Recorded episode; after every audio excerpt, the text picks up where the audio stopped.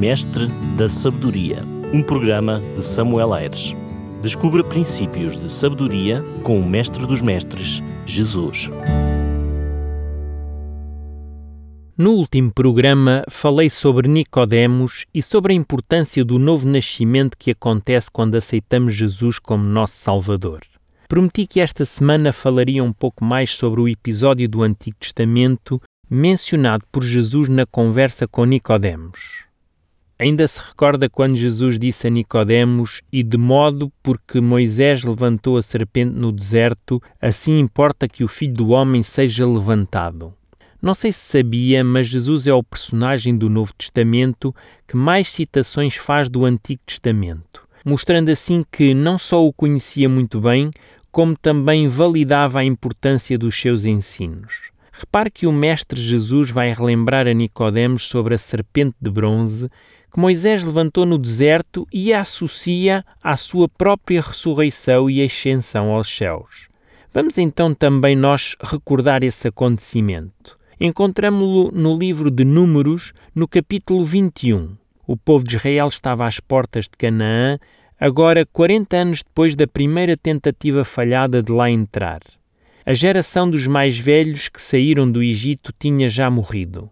Miriam, por exemplo, e Arão, irmãos de Moisés, eram um bom exemplo disso. E agora a geração mais nova preparava-se para a conquistar, no entanto, alguma impaciência se apoderou deles. Os Edomitas, descendentes de Isaú, filho mais velho de Abraão, não autorizou os israelitas a cruzarem o seu território e isso fez com que tivessem que contornar por uma estrada mais sinuosa e sujeita a outros povos hostis. Se Israel, perante esta dificuldade, tivesse confiado na providência divina, Deus teria arranjado uma forma de poderem passar pelo território edomita. Mas, uma vez mais, a autossuficiência na resolução dos seus problemas levou a reclamar e a não pedir. Repare, será que o mesmo Deus que abriu o Mar Vermelho não poderia também lhes abrir uma via rápida para chegarem mais rápido à Terra Prometida? Só que, infelizmente, esqueceram-se o que Deus já tinha feito por eles no passado e o que podia fazer por eles naquele momento. Repara o que o texto bíblico diz. Lemos em Números 21, a partir do versículo 4. Porém, o povo se tornou impaciente no caminho e o povo falou contra Deus e contra Moisés. Por que nos fizeste subir do Egito para que morramos neste deserto, onde não há pão nem água, e a nossa alma tem fastio deste pão vil? Já alguma vez foi alvo de críticas de alguém que ajudou? Até temos um ditado popular que descreve esta situação: cuspir no prato que comeu. A atitude deste povo para com Deus era de uma ingratidão sem par. Pense comigo, por exemplo, no cuidado diário que Deus tinha com este povo ali no deserto. Provavelmente rondariam os 2 milhões de pessoas. Como alimentar 2 milhões de pessoas no deserto? Onde estavam os campos de cultivo ou o mar cheio de peixes? Onde estavam os rios ou os poços cheios de água? E a lenha? Para eles cozinharem e se aquecerem durante as noites geladas naquele deserto. Como é que este povo lidava com a higiene pessoal? Como se protegia das doenças? Onde comprava a sua roupa? A resposta que o povo dava a Deus pelo seu cuidado e atenção era: A nossa alma tem fastio deste pão vil. Estavam fartos do maná, aquele alimento que caía a cada dia e que supria todas as suas necessidades alimentares. O povo tinha o privilégio de comer a comida do céu. Aliás, não sou eu que o digo, mas o Salmo 78. Nós lemos ali que Deus fez chover o maná sobre eles para alimentá-los e deu-lhes o cereal do céu. Comeu cada qual o pão dos anjos. Enviou-lhes ele comida a fartar. Israel não tinha razões para se queixar. Desde a sua saída do Egito, que Deus assumiu a sua parte como um pai amoroso. Simplesmente o povo era tardio em aprender. Deus teve então de lhes ensinar uma lição, uma lição dura, mas uma lição necessária. Lemos então o seguinte em Números 21, 6. Então o Senhor mandou entre o povo serpentes abrasadoras que mordiam o povo e morreram muitos do povo de Israel. Há quem leia este texto e o usa para mostrar que Deus pode ser bem severo, uma espécie de um Deus vingativo ao estilo do ser humano, alguém do género cá se fazem, cá se pagam. Mas reflita comigo: será que o habitat das serpentes não seria o deserto? Será que Deus simplesmente as fez aparecer com o estalar de um dedo? Era normal que existissem serpentes no deserto. O anormal era que só agora, depois de 40 anos, é que elas apareceram. Por que razão o povo nunca tinha sido atacado por serpentes durante todos aqueles anos e somente naquele momento estariam em dificuldades em lidar com elas? Na realidade, as serpentes sempre existiram mas uma vez mais o cuidado e a proteção de Deus as mantinha distantes. O facto do texto dizer que Deus mandou serpentes abrasadoras que picaram o povo pode ser entendido pelo simples facto de Deus retirar a sua proteção daquele povo. Ou seja, Deus retira o seu escudo protetor e, naturalmente, as serpentes apareceram. Lembra-se do texto que diz que Deus endureceu o coração de Faraó para não deixar o povo de Israel sair do Egito? Como entender este texto se era interesse de Deus que o Faraó realmente deixasse o povo sair? Podemos entendê-lo pelo facto de Deus retirar o seu Espírito Santo da vida daquele homem, e sabemos que, não estando o Espírito de Deus, outro Espírito vai ali reinar. Querido amigo e prezada amiga, será que Deus retirou a sua proteção da nossa vida? Quais têm sido as serpentes que temos enfrentado? Por que razão estamos a viver só coisas más neste mundo? Será que eu e o prezado ouvinte temos sido também ingratos para com Deus? Será que também temos recebido tanto e pouco ou nada reconhecemos? Será que estou a culpar Deus quando o principal culpado da situação que estou a viver sou eu mesmo? Querido amigo e prezada amiga, quando por teimosia ou rebeldia afastamos a proteção de Deus da nossa vida, vem o inimigo para fazer o seu trabalho nefasto. A palavra de Deus é bem clara: o salário do pecado é a morte. Tem a sua vida toda destruída, não sabe o que fazer, já passou pela sua mente acabar com tudo e pronto? Veja, não desespere. Talvez esta história possa também trazer soluções aos nossos problemas.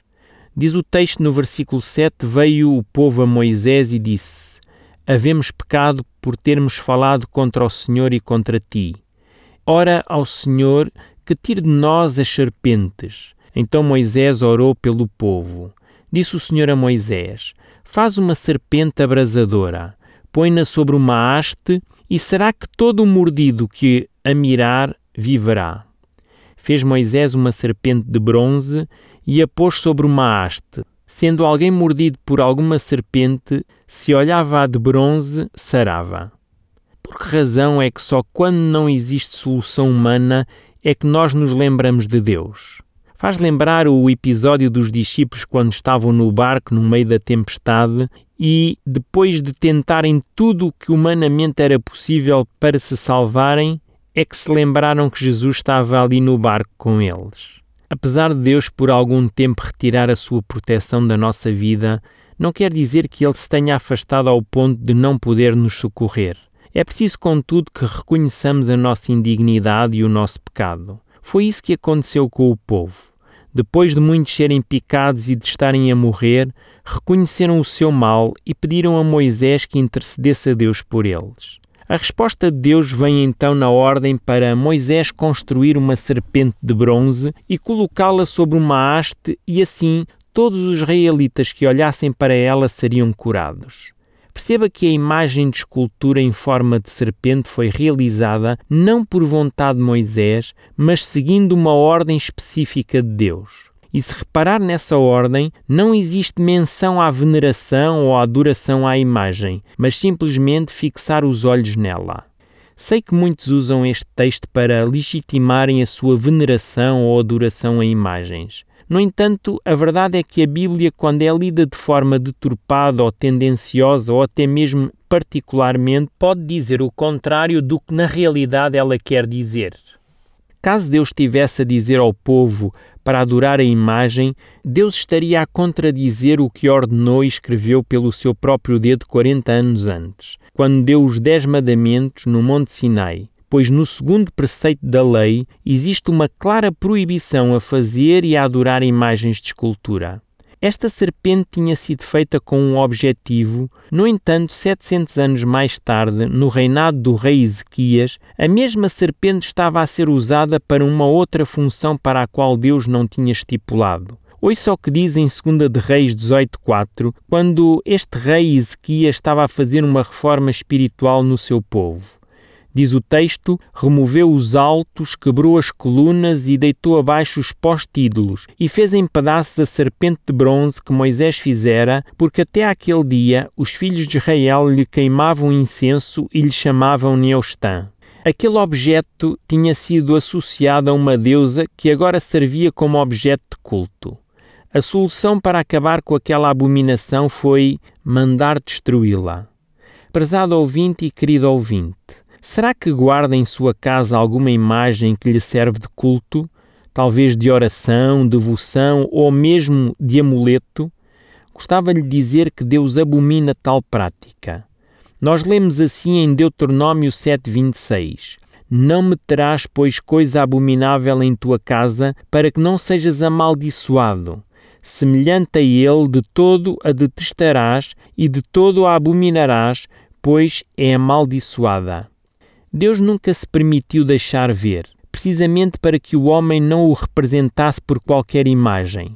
Se, pois, não somos autorizados por ele a fazer imagens que o representem, muito menos se nos inclinarmos a imagens que representam entidades inferiores, sejam seres humanos, animais ou coisas. Se tem algumas dessas imagens em sua casa e deseja ser abençoado por Deus, o melhor será retirar esses objetos que substituem o culto ao verdadeiro Deus.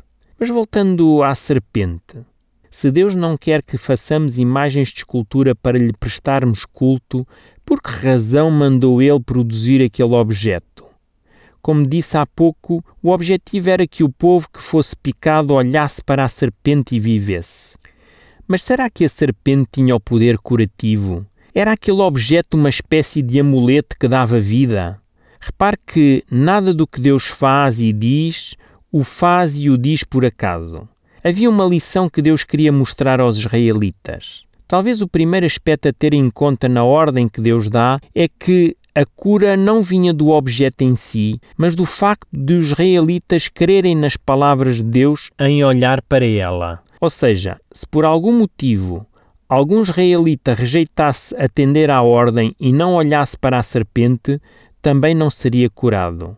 O segundo aspecto didático tem a ver com o facto de que a serpente devia ser posta numa haste. Se reparar, uma haste pode ser um pau ou um ferro na vertical ou na horizontal, onde a serpente seria então pendurada e levantada para ser vista de longe. Um outro aspecto também interessante é a associação que a Bíblia faz à serpente. Repare que a serpente está associada ao pecado, não só porque tentou Eva, como acabou por ser amaldiçoada pelo próprio Deus. E agora dir-me-á, se a serpente tem uma conotação tão negativa ao pecado e à maldição, como Jesus vai pegar neste episódio e associá-lo a si próprio? Lembremos as palavras do mestre Nicodemos, e de modo que Moisés levantou a serpente no deserto, assim importa que o filho do homem seja levantado. À primeira vista parece uma associação despropositada, mas se pensarmos bem, vamos perceber porque é que Jesus associa este episódio do Antigo Testamento a si próprio. Ora veja, todos nós já ouvimos falar de que é do próprio veneno da cobra que se consegue fazer o soro para neutralizar o efeito do veneno. Pois bem, de certa maneira foi precisamente isto que aconteceu na cruz. Veja o que o apóstolo Paulo diz em 2 Coríntios 5:21. Aquele que não conheceu pecado, ele o fez pecado por nós, para que nele fôssemos feitos justiça de Deus. Jesus sofreu as consequências do veneno do pecado, para que por sua morte pudéssemos ter o dom gratuito da vida eterna. Estávamos todos condenados a morrer pelo veneno do pecado, mas Cristo na cruz ofereceu-nos o antídoto, que é a vida eterna. Querido amigo, prezada amiga, A cruz ainda hoje é um instrumento de cura. Quem olhar para ela pode viver. Não sei se já alguma vez ouviu dizer, mas sabia que a ovelha é um dos únicos animais que, sendo picado por uma serpente, não morre? É verdade. E sabe porquê que não morre? Não morre porque o seu sangue é composto por um plasma que o ser humano usa para fazer o soro antiofídico soro que serve precisamente de neutralizante do veneno. Não é por acaso que o cordeiro é o animal por excelência que é usado nas Escrituras para representar Jesus Cristo. Ele deu o seu sangue para termos vida. No seu sangue há poder. Houve poder para atrair Nicodemos e há poder para cada um de nós, para nos dar vida e nos dar esperança. Espero que tenha apreciado mais uma bonita lição que o nosso Mestre nos quis ensinar. Ah, e não esqueça, cuidado com o veneno do pecado, pois só existe um antídoto, o Cordeiro de Deus que tira o pecado do mundo. Temos um encontro confirmado na próxima semana. Conto consigo uma vez mais aí desse lado. Até lá, a bênção do Senhor na sua vida e na vida dos seus queridos. É o desejo deste seu amigo pastor, Samuel Aires. Mestre da Sabedoria, um programa de Samuel Aires. Descubra princípios de sabedoria com o Mestre dos Mestres, Jesus.